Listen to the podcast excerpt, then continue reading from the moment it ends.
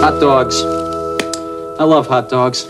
Now, there is nothing better than a hot dog in the country. Hot dogs and mustard. Mm, cooked outdoors over an open fire. I wish I had one now. Do you remember when Daddy and I used to take you and Susan and Robbie to Jones Beach? Oh, I sure do. We'd wait until dark. We'd make a fire and we'd cook the hot dogs.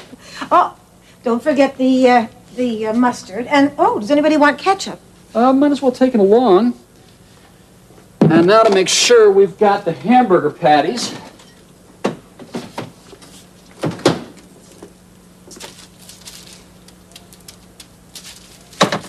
I have to remember to put them in the bag tomorrow morning before we leave. I'll remind you, Richard. Mom, we really appreciate your taking care of Max for the weekend, giving up your free time. I love doing it. Susan and Harry have a sitter for Michelle, City, and I'm taking care of Max. It's no big deal. I am happy to do it for you. Well, I guess Max is asleep by now. He's not crying anymore. Oh, poor baby, he's teething. Well, he's asleep finally. I feel so bad for him. It hurts so much when a baby gets his first teeth. You'll be fine, Marilyn. Well, he wakes up several times during the night, and the pain is so bad.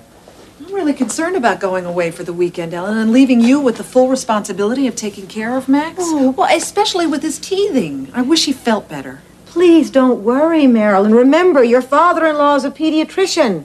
We have a live-in doctor if there's a problem I can't handle. I agree, Marilyn. We really don't have to be overly concerned.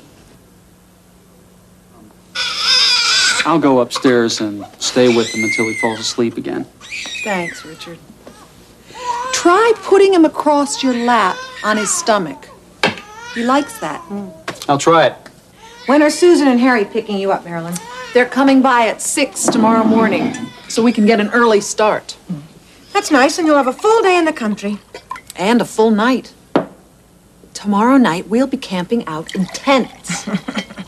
And coming home on Sunday. We'll be heading back late in the afternoon. You're going to have the time of your lives. Camping out is such great fun. We'll have a great time camping out, I'm sure. But I'm still a little worried about you, Ellen. It will be my great pleasure, Marilyn. Remember, it's only one night. He's asleep. I think I'll sleep through the night now. Thanks, honey. I hope he's good when we're away. Well, so do I. Now, to check the list of things we need for the camping trip, we need to bring a flashlight. Uh, it's in the right-hand drawer next to the bottle openers. But do we have a bottle opener on the list, Marilyn? No, no bottle opener. Is that one of the things Susan and Harry are bringing? No.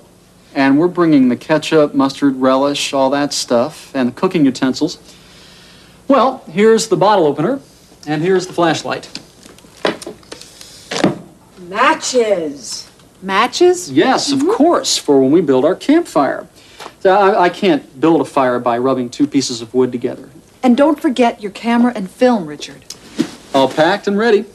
And let's not forget our cassette player and some tapes. Ah. Some music tapes and some blank tapes so that we can record thoughts about the trip. Oh, that's a nice idea. An audio diary. That's what I thought. Got it. The cassette player and the tapes.